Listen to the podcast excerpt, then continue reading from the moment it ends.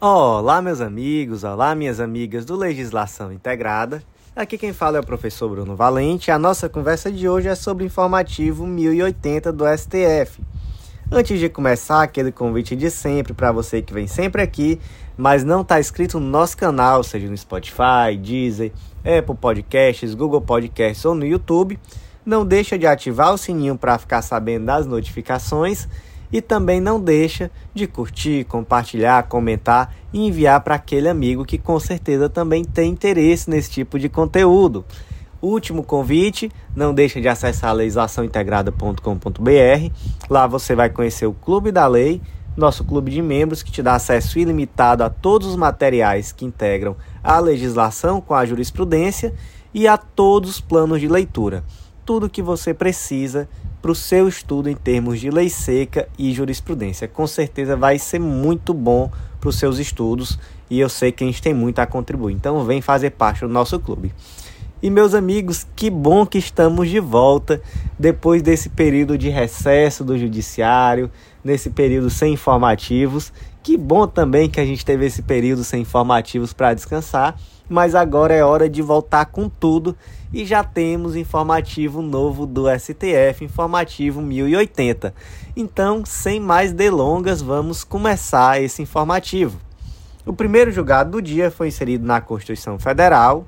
É uma tese de repercussão geral e essa tese, o tema 627, ficou da seguinte forma: Em se tratando de cargos constitucionalmente acumuláveis, descabe aplicar a vedação de acumulação de aposentadorias e pensões contidas na parte final do artigo 11 da Emenda Constitucional 20 de 98, porquanto destinada apenas aos cargos de que trata, ou seja, aos reingressos no serviço público por meio de concurso público, antes da publicação da referida emenda e que envolvam cargos inacumuláveis. Vamos lá, vamos por partes. Primeiro lugar, acumulação de cargos públicos. É possível acumular cargos públicos? Gente, em regra não é possível. Em regra você tem um cargo público remunerado e você não pode ter outro cargo público. Então, por exemplo, eu não posso ser técnico administrativo do Tribunal X e ser também servidor da prefeitura. Não posso, eu tenho que ter um cargo público. Essa é a regra. Mas existe exceção, não existe? Existe. Onde é que está? A exceção está no artigo 37, inciso 16 da Constituição Federal é vedada a acumulação remunerada de cargos públicos, exceto quando houver compatibilidade de horários, observado em qualquer caso o disposto no inciso 11, a de dois cargos de professor, a de um cargo de professor com outro técnico ou científico, a de dois cargos ou empregos privativos de profissionais de saúde com profissões regulamentadas. Então temos essa exceção o indivíduo pode ser professor da Universidade Federal e da Estadual, ele pode ser, por exemplo, advogado da União e professor da Universidade Federal do, do estado dele, e ele pode, por exemplo, ser médico do estado e do município, duas profissões regulamentadas de, da área de saúde. Então existem aqui as exceções. Salva isso daí que a gente já conversou e agora vamos conversar sobre outra coisa cumulação de proventos de aposentadoria. E aí, é possível cumular proventos de aposentadoria? A solução está lá no artigo 37, parágrafo 10. Parágrafo 10. É vedada a percepção simultânea de proventos de aposentadoria decorrentes do artigo 40 ou do 42 e 142 com a remuneração do cargo, empresa ou função pública ressalvados os cargos acumuláveis na forma desta Constituição, os cargos eletivos e os cargos em comissão declarados em lei como de livre nomeação e exoneração. Então, vamos lá. Pode acumular provento de aposentadoria? Não pode. Quando que pode? Se o cargo for acumulável, então, você tem, você foi professor da Universidade Federal e da Estadual a vida toda, e aí, ao final, você se aposentou pelas duas, ok? Problema nenhum. Salvo também os cargos em comissão, declarados como de livre nomeação e exoneração, e os cargos eletivos. Nesses casos aqui é possível sim acumular. Gente, qual é o objetivo dessa lei? Vocês já se pararam para perguntar? Por que é que existe isso aqui, essa vedação da, do recebimento simultâneo de proventos de aposentadoria? Isso aqui é por conta daquele caso do indivíduo que se aposenta e volta a trabalhar em algum outro cargo público que seja, e aí após um determinado tempo ele tenta se aposentar novamente. Isso daí não pode. Esse indivíduo ele não pode se aposentar novamente. Então essa regra não existe para desfazer essa possibilidade de recepção, né, de percepção, desculpe, simultânea de provento de aposentadoria para cargo que é acumulável de acordo com a Constituição Federal. Mas aí ainda tem um porém. Vamos lá para qual é esse porém. Esse porém está lá na emenda constitucional 20 de 98, lá no artigo 11. Ele vai dizer o que? Olha, essa regra da impossibilidade de acumulação de aposentadorias, ela só se aplica a quem?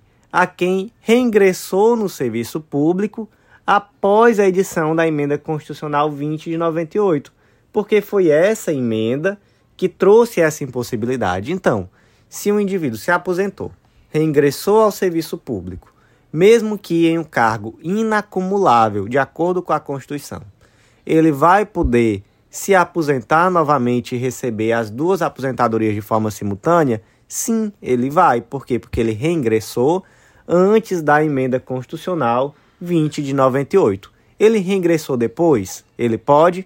Não, ele não pode. E se ele, por exemplo, a vida toda foi professor da Universidade Federal e da Estadual, ou então ele foi defensor público e professor da Universidade Estadual, ele pode, ao final, receber duas aposentadorias?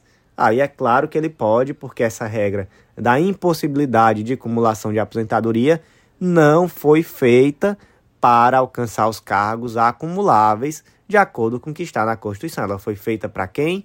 Para aquele indivíduo que reingressa ao serviço público depois de aposentado, e aí ele sim não poderá receber duas aposentadorias. O próximo julgado do dia é muito específico porque diz respeito a uma situação lá do estado de Minas Gerais, mas esse julgado vai ser comentado porque ele traz aqui uma razão de julgamento, uma ratio decidente que é importante para a gente. Então vai servir para qualquer outro julgado semelhante é uma tese de repercussão geral, tema 1239. Não tem direito à indenização de férias prêmio o servidor estadual cujo vínculo com a administração pública decorrente da Lei Complementar Mineira número 100 de 2007 foi declarado nulo por inobservância dos princípios constitucionais que regem o ingresso no serviço público. Então vamos lá. O caso aqui é específico, mas houve aqui a violação é uma regra que é a regra mais geral de todas, que é a regra do concurso público. Está lá no artigo 37, inciso 2. Houve contratação ilegal. Simples assim, houve contratação ilegal. E aí, esses indivíduos que foram ilegalmente contratados, com base em quê? Com base numa lei complementar estadual, que foi a Lei Complementar Mineira 100 de 2007, eles posteriormente tiveram um vínculo declarado nulo e pediram na justiça alguns direitos, dentre eles o que? A indenização de férias prêmio. Ele tem direito a isso? Não, gente, ele não tem. Por quê?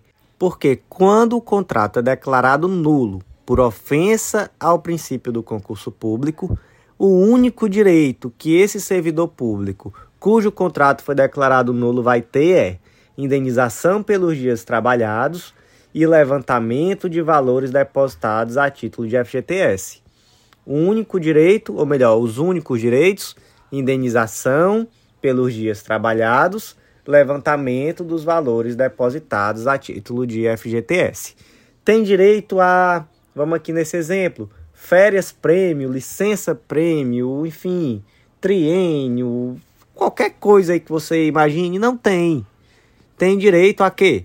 Tem direito à indenização pelos dias trabalhados e levantamento dos valores depositados a título de FGTS. Essa tese de repercussão aqui foi a tese de repercussão geral número 1239. Próximo julgado do dia inserido na lei número 8112 de 90, a lei dos agentes públicos. E aqui temos mais uma tese de repercussão geral. É o tema 1097. aos servidores públicos estaduais e municipais é aplicada, para todos os efeitos, o artigo 98, parágrafo 2 e 3 da Lei 8.112 de 90.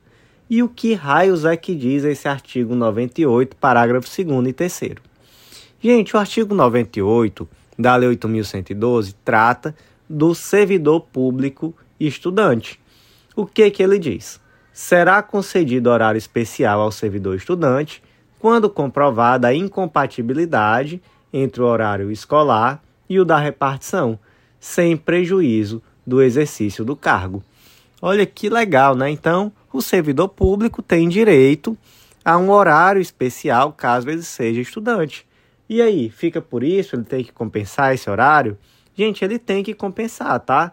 Tá lá no parágrafo 1.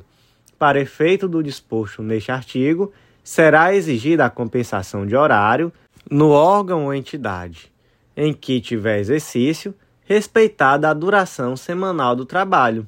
Só que, com o objetivo de tutelar a pessoa com deficiência, existe aqui uma previsão especial para o servidor com deficiência. O que, que diz essa previsão especial? Está lá no parágrafo 2. Também será concedido horário especial ao servidor portador de deficiência, quando comprovada a necessidade por junta médica oficial, independentemente de compensação de horário. Então, gente, servidor com deficiência, ele não precisa compensar o horário posteriormente. Isso aqui foi uma inovação que já existe na lei desde 1997. E aí, só uma atenção a esse termo, né? Servidor portador de deficiência. A gente sabe que esse termo hoje já não é utilizado, então utilizem sempre servidor com deficiência. Muito cuidado aí numa prova oral, numa prova escrita, para nunca utilizar esse termo portador, tá bom? Parágrafo 3 as disposições constantes no parágrafo 2 são extensivas ao servidor que tenha cônjuge, filho ou dependente com deficiência. Essa daqui já é uma inovação mais recente, lá em 2016 foi inserida aqui na Lei 8112. Então, tanto o servidor com deficiência quanto aquele servidor estudante que tenha cônjuge, filho ou dependente com deficiência, ele vai ter direito a um horário especial e não vai precisar compensar esse horário especial depois. Olha só que norma protetiva e que norma legal. Só que aí vem a dúvida. A Lei 8112, ela é uma lei que é aplicada aos servidores públicos no âmbito federal. Sabemos que no âmbito estadual existem leis estaduais que vão reger os servidores públicos e nos municípios, por sua vez, também cada município vai ter a sua legislação. Não é isso? É isso.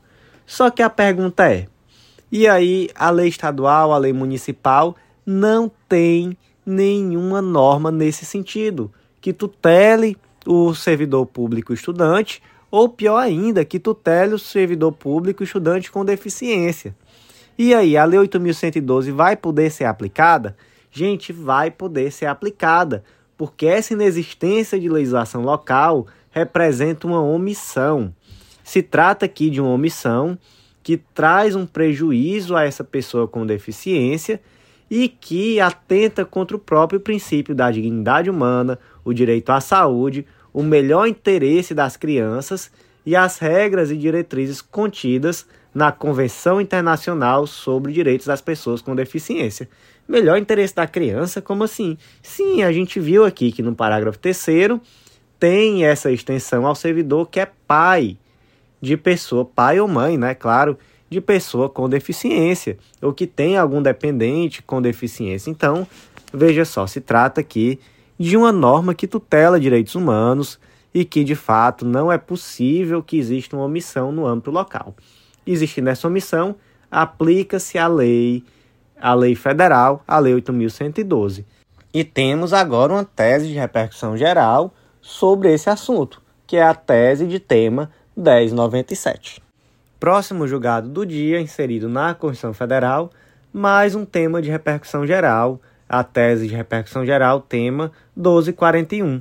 O adicional de um terço previsto no artigo 7, inciso 17 da Constituição Federal, incide sobre a remuneração relativa a todo o período de férias. Então vamos lá, que é bem simples. Artigo 7 ele diz que são direitos dos trabalhadores urbanos e rurais, além de outros que visem a melhoria de sua condição social. Aí temos lá o inciso 17, o gozo de férias anuais remuneradas com pelo menos um terço a mais que o salário normal. Então veja só que direito social interessante e importante. Além do direito às férias anuais, há também o dever de pagar um adicional de pelo menos um terço nesse mês de férias. Por quê? Porque no mês de férias é quando a pessoa vai passear, vai viajar, ela precisa, nesse mês normalmente se gasta um pouco a mais, então esse adicional de um terço é exatamente para isso. Servidor público tem direito a isso também? Tem direito, por quê? Porque está lá no artigo 39, parágrafo 3 da Constituição Federal, que esse direito se estende também ao servidor público. Olha só que coisa boa.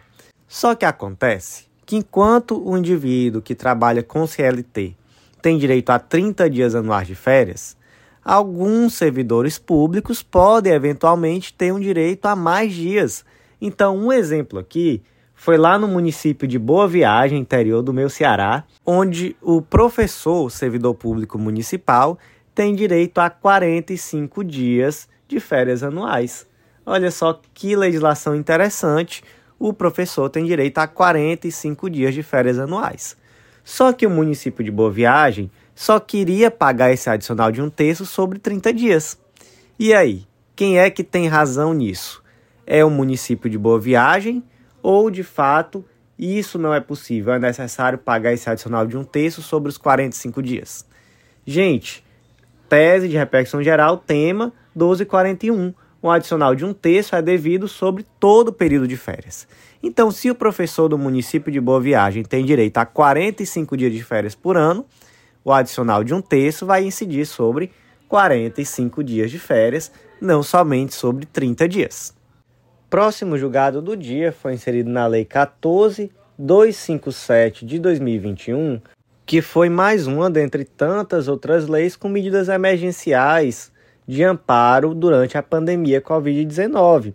Essa daqui especificamente era medidas emergenciais de amparo à agricultura familiar.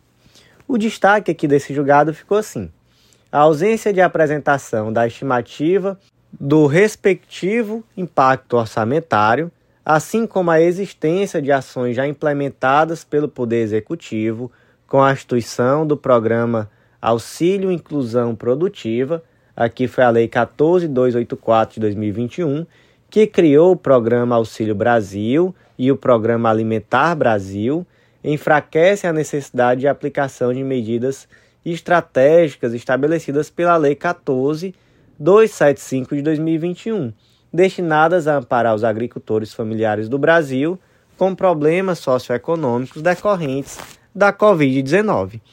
Gente, esse é um julgado que não existe uma necessidade de aprofundamento tão grande, porque não parece muito julgado com cara de concurso público.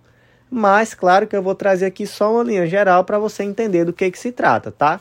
Aqui foi uma ADPF que foi proposta pelo Partido dos Trabalhadores, que na época era oposição, em face de uma omissão do governo federal em colocar em prática aquelas medidas que estão previstas aqui na Lei 14 275 de 2021.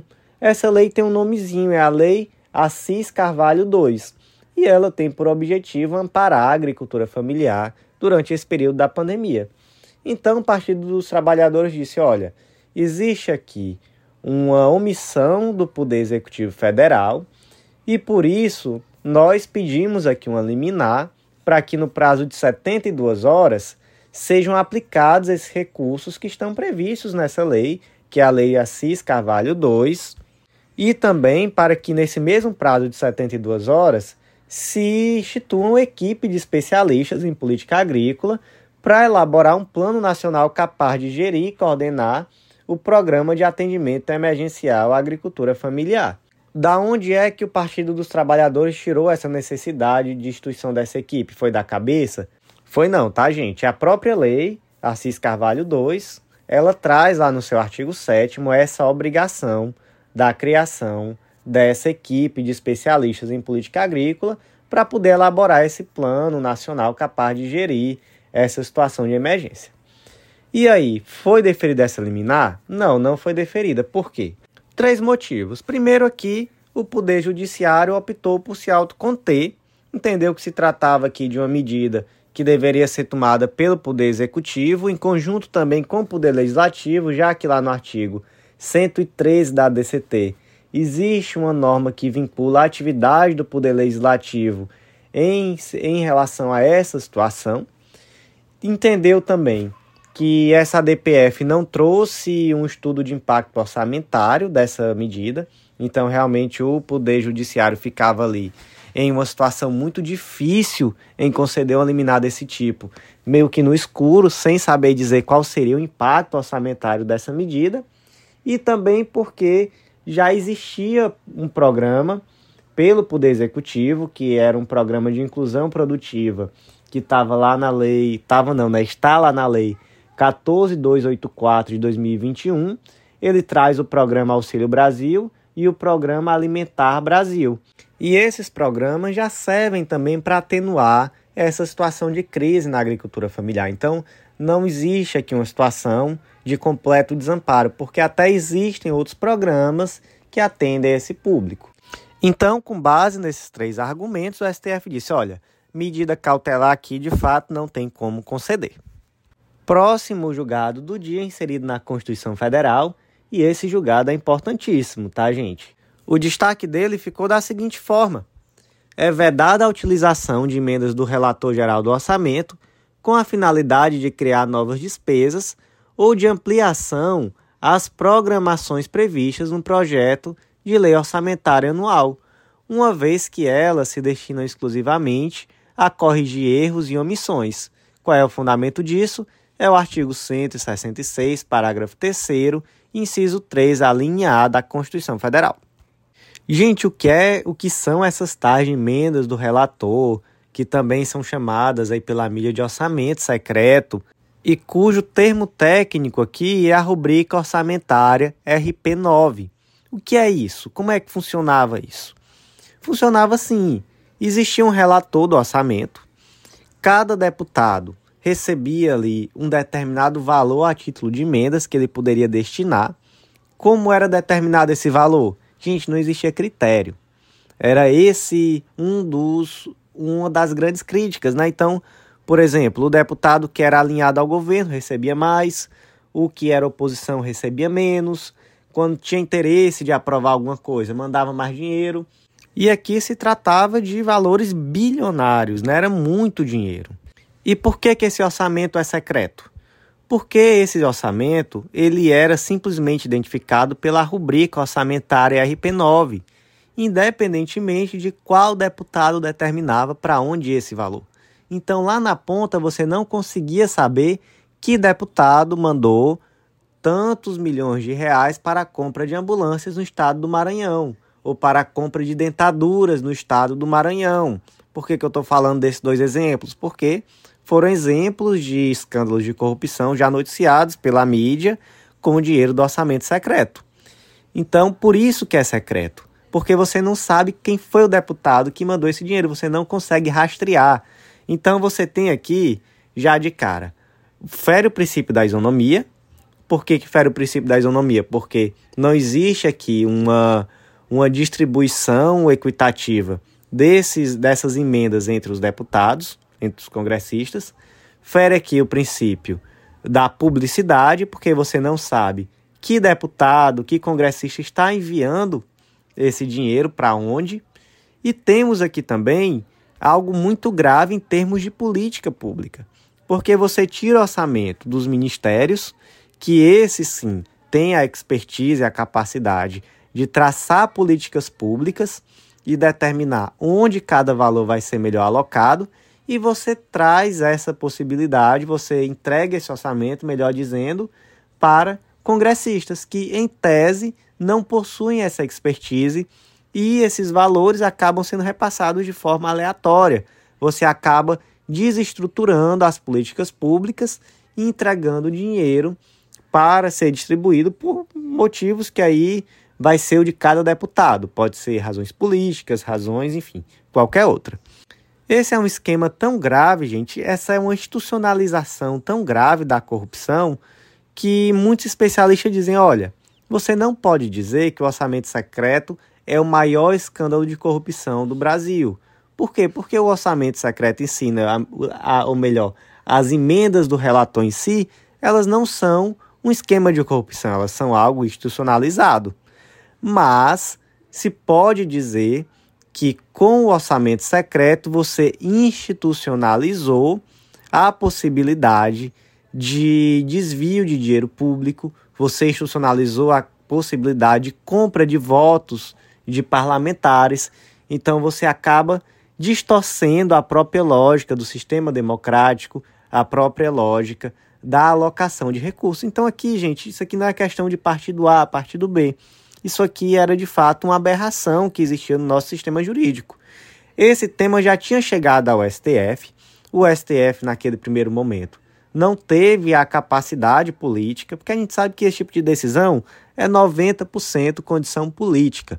E o STF não teve como barrar o orçamento secreto naquele momento, e mais ele trouxe ali, em sede cautelar, algumas medidas que deveriam ser tomadas com a finalidade de contornar esses problemas que eu trouxe, trazer mais publicidade, trazer uma melhor distribuição desses valores, etc. E aí, funcionou? Não funcionou. O STF, naquele momento, acabou dando um aval e continuou existindo o orçamento secreto, quase da mesma forma que antes, só com alguns pequenos ajustes, mas enfim, na prática, continuou existindo e os problemas continuaram existindo também. E aí, nesse novo momento, o STF mais uma vez se debruçou sobre o tema e ele dessa vez disse: olha, é vedada a utilização dessa técnica de emendas do relator. Emendas do relator, ela serve tão somente para corrigir erro e omissão no orçamento não serve para destinar novos recursos. Então, veja só, tem chegou a lei orçamentária, tem algum erro, alguma incorreção, a emenda do relator vai corrigir, o que é muito diferente de alocar novos valores. Então, veja só, como é que ficou aqui esse julgado. O STF declarou incompatível com a ordem constitucional brasileira as práticas orçamentárias viabilizadoras do chamado esquema do orçamento secreto, consistente no uso indevido de emendas do relator geral do orçamento para efeito de inclusão de novas despesas públicas ou prorrogação do projeto de lei orçamentária anual da União. Declarou também a inconstitucionalidade do artigo 4 do ato conjunto das mesas da Câmara e do Senado e do inteiro teor da resolução do Congresso Nacional número 2 de 2021. O que mais? se conferiu interpretação conforme a Constituição das leis orçamentárias de 2021 e de 2022. Nessa interpretação conforme, se vedou a utilização de despesas classificadas sobre esse indicador orçamentário, que é o RP9, para o propósito de atender às solicitações de despesas e indicação de beneficiários realizadas por deputados federais, senadores da República, relatores da Comissão Mista do Orçamento ou quaisquer usuários externos não vinculados a órgãos da administração pública federal, independentemente de tal requisição ter sido formulada pelos sistemas formais ou por vias informais, cabendo ainda aos ministros de Estado titulares das pastas beneficiadas com recursos consignados sob a rubrica RP9 orientarem a execução desses montantes em conformidade com os projetos e programas existentes nas respectivas áreas, afastando o caráter vinculante das indicações formuladas pelo relator geral do orçamento, nos termos do artigo 2 parágrafo 1 do decreto 10888 de 2021. Ou seja, o que que o que que o STF fez aqui? Ele disse: "Olha, não é daqui para frente não, tá? Se tem algum valor aí no orçamento de 2021 ou 2022, nas leis orçamentárias, melhor dizendo, de 2021 e de 2022, que trazem qualquer qualquer crédito decorrente da rubrica RP9, isso daí vai ser repassado para o ministério respectivo e o ministério vai alocar esse orçamento, realocar esse orçamento, melhor dizendo, da forma como preferir. Então não tem mais nada de vinculante aqui nessa, nessa rubrica orçamentária, não. E por último, determinou a todas as unidades orçamentárias e órgãos da administração pública em geral que realizaram empenho, liquidação, pagamento de despesas classificadas sob o indicador orçamentário RP9 nos exercícios financeiros de 2020 a 2022, a publicação dos dados referentes aos serviços, obras e compras realizadas com tais verbas públicas, assim como a identificação dos respectivos solicitadores e beneficiários de modo acessível, claro e fidedigno, no prazo de 90 dias, nos termos do voto da relatora. Então, qual foi a determinação aqui? Foi de dar publicidade, de dizer, olha, aquilo que foi empenhado com base nessa rubrica nos exercícios financeiros de 2020 a 2022, tragam os dados de forma clara e fidedigna no prazo de 90 dias para se avaliar se houve aqui né, algum desvio de finalidade, algum caso de corrupção, algo do tipo. E, gente, a mídia noticiou, não é porque que eu falei mais atrás desses casos, das dentaduras, das ambulâncias, porque são casos que a mídia já noticiou de uma forma muito contundente de corrupção envolvendo verba do orçamento secreto. Então, essa verba ia para o estado do Maranhão, por exemplo, para prefeituras do estado do Maranhão, onde se comprou tanta prótese dentária que dava para encher a boca de dente de toda a população da cidade e ainda sobrava para cidades vizinhas. Então veja só, essa essa rubrica orçamentária do orçamento secreto, a RP9, ela favoreceu esse tipo de remessa de valores, já que não se conseguia identificar de uma forma clara que deputado remeteu esse valor, então ali era quase que o crime perfeito, né? Até se conseguiria chegar no prefeito que desviou o valor, eventualmente, na empresa que foi contratada que desviou o valor, mas não tinha como se chegar até o parlamentar que remeteu esse valor via rubrica RP9. Então, para esse parlamentar, o crime perfeito, ele não teria como ser identificado. E eu devo dizer que essa é uma decisão que me deixou muito feliz, porque eu não acreditava nessa decisão, eu imaginava que o STF ia mais uma vez tomar alguma atitude paliativa, como tomou no passado, porque eu não achava que ia existir força política para se tomar uma medida drástica nesse nível. Mas felizmente o STF tomou essa medida, tiro o chapéu ao STF por essa decisão, por ser algo que eu acho que não tem a ver com o político A, com o político B, eu acho que aqui realmente era algo que distorcia a própria lógica da separação dos poderes, era algo que feria, feria a publicidade, feria a isonomia, prejudicava a implementação de políticas públicas, então já vai tarde, que bom que foi declarado inconstitucional. Próximo julgado do dia inserido na Constituição Federal, destaque da seguinte forma: é constitucional, haja vista a competência suplementar dos Estados Federados para dispor sobre proteção do consumidor, está lá no artigo 24, inciso 5 e parágrafo 2, lei estadual que torna obrigatória a assinatura física de idosos em contratos de operação de crédito firmados por meio eletrônico ou telefônico com instituições financeiras. Aqui trata da Lei número 12027 de 2021 do Estado da Paraíba, e essa lei determina basicamente o seguinte: que é obrigatória a assinatura física de pessoa idosa em contrato de operação de crédito que tenha sido realizado por meio telefônico ou por meio digital. Essa lei é constitucional, uma lei de iniciativa estadual que determine essa obrigatoriedade? Gente, o STF decidiu que sim, é constitucional. Por quê? Porque existe uma competência suplementar dos Estados Federados para dispor sobre proteção ao consumidor e entendeu também que não se trata de uma medida desproporcional, tendo em vista que, na verdade, não existe uma restrição à liberdade do idoso, mas tão somente uma medida complementar com o objetivo de proteger aquelas vulnerabilidades que são mais, que são mais características dessa fase da vida, reduzindo assim a quantidade de golpes e de situações que prejudiquem a esse consumidor idoso. Legal, decisão legal. Legal. Agora eu confesso que eu peço a vocês muito cuidado quando se depararem com isso, porque se eu visse isso daqui em uma questão VOF e eu não conhecesse esse julgado, eu diria que é inconstitucional essa lei.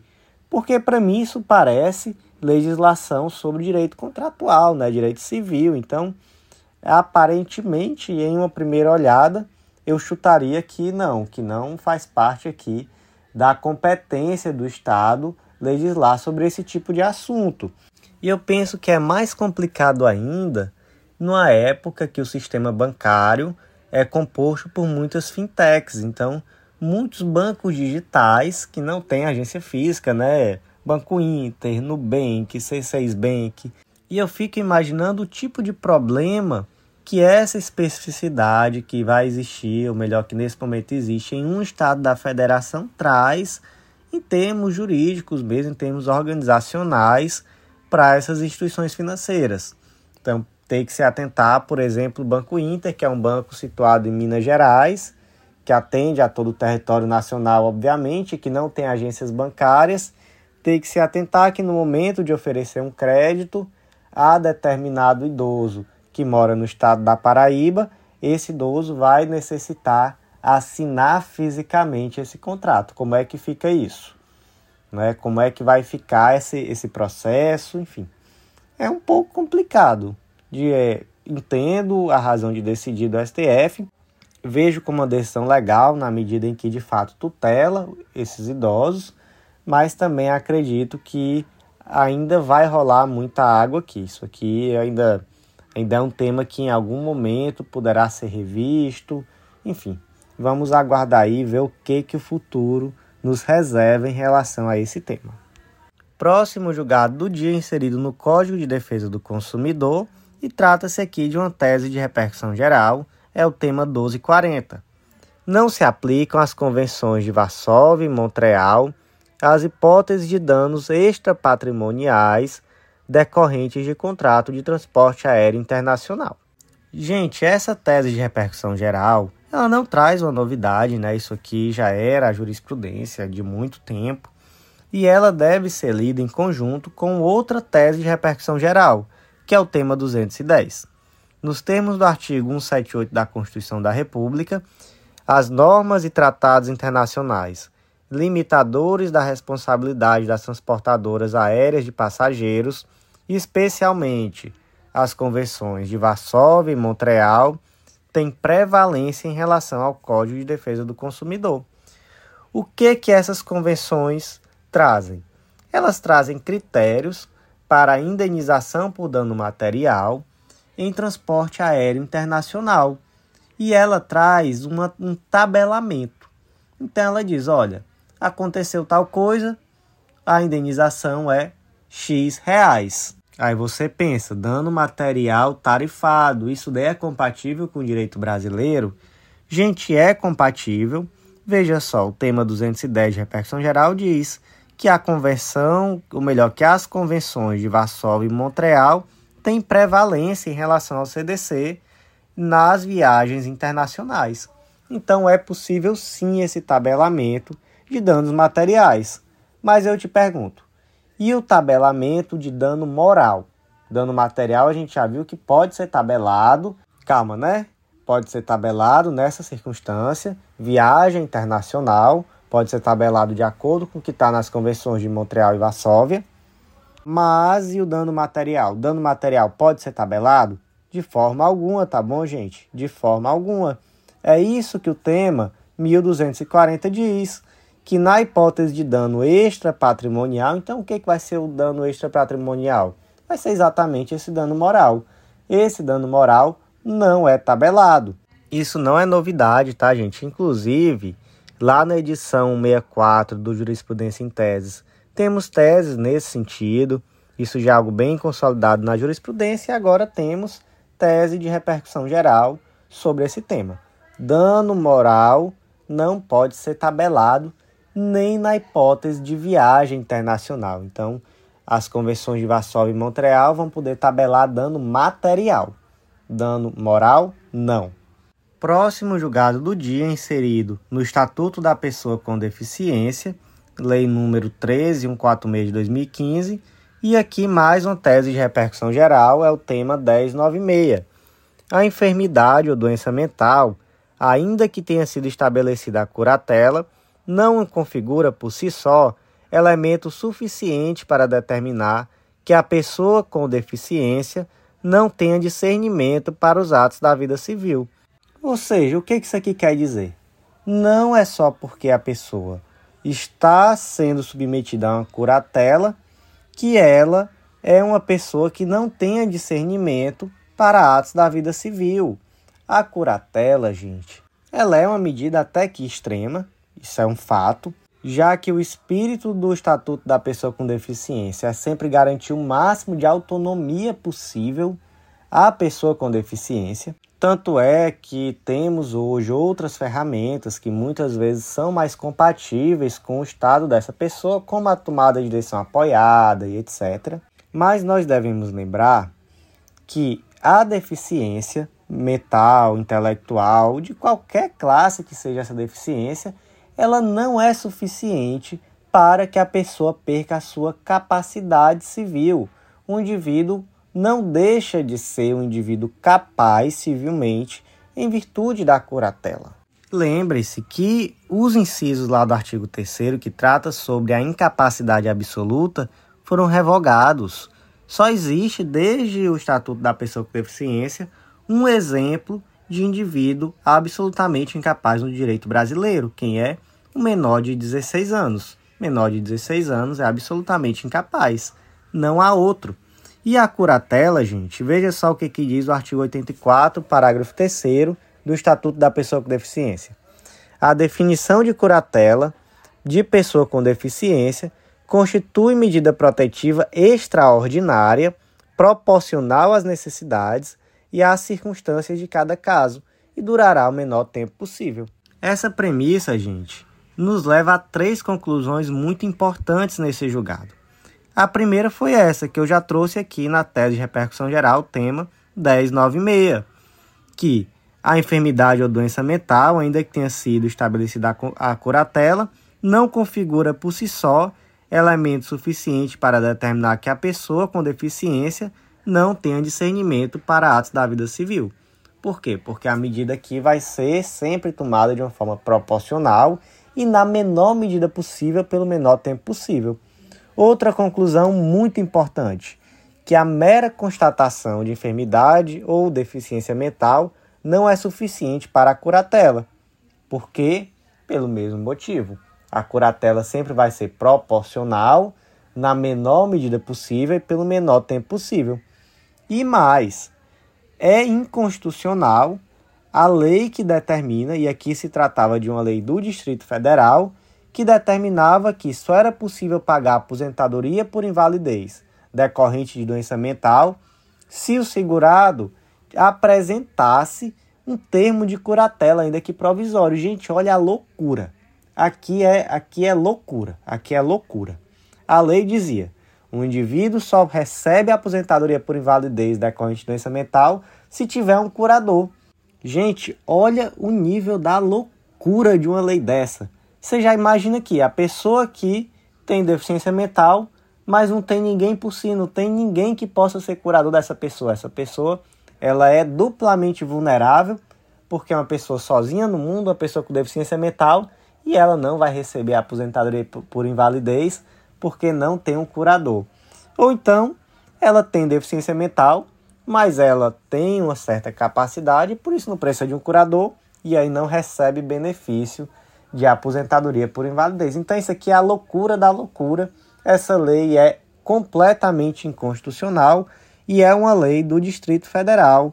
Lei complementar é o artigo 18, parágrafo 7 da Lei Complementar 769 de 2008 do Distrito Federal. Próximo julgado do dia foi inserido na Lei 8.212 de 91 e é mais uma tese de repercussão geral, tema 281. É constitucional o artigo 22A da Lei 8.212 de 91, com redação dada pela Lei 10.256 de 2001, no que instituiu contribuição previdenciária incidente sobre a receita bruta proveniente da comercialização da produção, em substituição do regime anterior de contribuição incidente sobre folha de salários. Veja só que dispositivo legal. Artigo 22A. a contribuição devida pela agroindústria, definida para efeitos desta lei, como sendo o produtor rural, pessoa jurídica, cuja atividade econômica seja a industrialização de produção própria ou de produção própria e adquirida por terceiros, incidente sobre o valor da receita bruta proveniente da comercialização da produção em substituição àquelas previstas nos incisos 1 e 2 do artigo 22 dessa lei. E aí tem aqui a destinação, que é 2,5% destinados à Seguridade Social e 0,1% é destinado para aquela aposentadoria especial do trabalhador rural. Qual é o ponto aqui? O ponto é que, veja só, ao invés da contribuição previdenciária incidir sobre a folha de pagamento, ela incide sobre a receita bruta proveniente da comercialização da produção desse trabalhador rural, dessa empresa rural. Por que, que foi feito dessa forma? Qual é o objetivo disso? O objetivo é fomentar a contratação. Por quê? Porque quando você incide a contribuição previdenciária sobre a folha de pagamento, você cria custo para a contratação do empregado. E aí você acaba fazendo o quê? Você acaba trazendo um óbice à contratação de mão de obra. Por outro lado, se a base de cálculo é a receita bruta, então, pelo menos para efeito de pagamento de contribuição previdenciária, não vai fazer diferença se tem um, dois, três ou dez empregados. Então, você acaba fazendo o que? Favorecendo a criação de empregos no campo. É uma medida inteligente, não é, gente? Uma medida muito inteligente. E aí, essa possibilidade é constitucional? Gente, perfeitamente constitucional, escolha política aqui, e realmente uma escolha política até que bem inteligente, diga-se de passagem. Próximo julgado do dia, inserido na Constituição Federal, mais uma tese de repercussão geral, aqui é o tema 801, destaque da seguinte forma: é constitucional a contribuição destinada ao Senar incidente sobre a receita bruta da comercialização da produção rural, na forma do artigo 2 da Lei 8540 de 92, com as alterações do artigo 6 da Lei 9528 de 97 e do artigo 3 da Lei 10.256 de 2001. Então aqui trata não é do Senar, o Senar ele é parte do Sistema S, que tem SESI, Senai, Senac. O Senar é o Sistema Nacional de Aprendizagem Rural. Quem determinou a criação do Senar foi o artigo 62 da DCT, que diz que a lei criará o Senar, Serviço Nacional de Aprendizagem Rural, nos moldes da legislação relativa ao Senai e ao Senac, sem prejuízo das atribuições dos órgãos que atuam na área. Então, a lei deverá criar o Senar nos mesmos moldes que já existe o Senai e o Senac. Beleza? Guarda isso daí. Onde é que surge o problema? O problema é que o custeio do sistema S, Senac, Senai, é feito através de uma contribuição que é, que é paga sobre a folha de pagamento dos empregados. Então, em cima da folha de pagamento se paga uma contribuição e essa contribuição vai para esses serviços de aprendizagem, da indústria, do comércio, né? então Senai e Senac. Já no Senar, houve uma previsão de uma base de cálculo diferente. Qual é a base de cálculo aqui? A mesma lá, daquela decisão que a gente acabou de estudar. A base de cálculo é a receita bruta. Então, há uma contribuição de um décimo por cento incidente sobre a receita bruta proveniente da comercialização da produção. Um décimo por cento vai para o Senar. É possível que essa contribuição tenha uma base de cálculo diferente da contribuição que é devida ao SENAC e SENAI? Sim, isso é possível. Por quê? Porque quando o artigo 62 da DCT disse que o Senar deve ser criado nos mesmos moldes do Senai e Senac, ele não quis dizer que a forma de contribuição, a base de cálculo da contribuição que vai manter o Senar tem que ser necessariamente a mesma do Senai e do Senac, até porque são realidades distintas. Então, essa opção política, por uma base de cálculo diferente para a contribuição que vai ser destinada ao Senar, é uma escolha perfeitamente válida e se trata aqui de uma decisão, ou melhor, desculpe, de uma lei constitucional. E o último julgado do dia, gente, ele é muito específico, é uma tese de repercussão geral, foi inserida na Constituição Federal, mas nós vamos ler somente a tese, porque, como eu disse, é muito específica, é do estado de Goiás. Tese de repercussão geral, tema 1172, os programas de diferimento ou postergação de pagamento de ICMS, a exemplo do Fomentar e do Produzir do Estado de Goiás, não violam o sistema constitucional de repartição de receitas tributárias previstos no artigo 158, inciso 4 da Constituição Federal, desde que seja preservado o repasse de parcela pertencente aos municípios, quando do efetivo ingresso do tributo nos cofres públicos estaduais. Então, meus amigos, por hoje foi isso. Eu agradeço muito a você que ouviu até o final. Fico muito feliz por estar de volta nesse ano de 2023, com o primeiro informativo do ano, depois dessa pausa, que foi muito boa, deu para descansar, deu para relaxar e agora voltar com tudo. Claro que se a pausa pudesse ser um pouquinho maior ainda, a gente ia gostar mais ainda. Mas a gente tem que voltar em algum momento para a vida real e a verdade é que o judiciário não para e a gente tem que se atualizar. Então, essa semana volta com tudo, já volta jurisprudência em tese na sexta-feira, já vai começar também informativo do STJ. Então, agora é voltar com esse trabalho de manter tudo em dia, de conseguir entregar para vocês esse material com qualidade, sempre sem atrasar, para poder vocês terem também uma organização no estudo de vocês, né? Porque eu acho que esse compromisso que a gente assume de trazer tudo em dia, de não atrasar, é fundamental para que vocês também consigam manter uma rotina. E eu acho que é essa rotina que vai fazer com que vocês tenham bons frutos, consigam aprovação, consigam ter uma rotina menos estressante. Então eu espero muito contribuir com vocês nesse ano de 2023. Para que eu possa continuar esse trabalho, fica aquele convite. Não deixa de curtir, compartilhar, comentar, para ajudar esse canal a crescer e também não deixe de acessar legislaçãointegrada.com.br e vem fazer parte do Clube da Lei. Esse ano nós vamos ter muitas novidades, tá?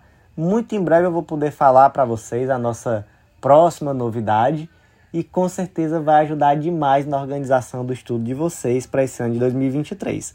Então fica aqui com a gente e eu aguardo vocês no nosso próximo podcast.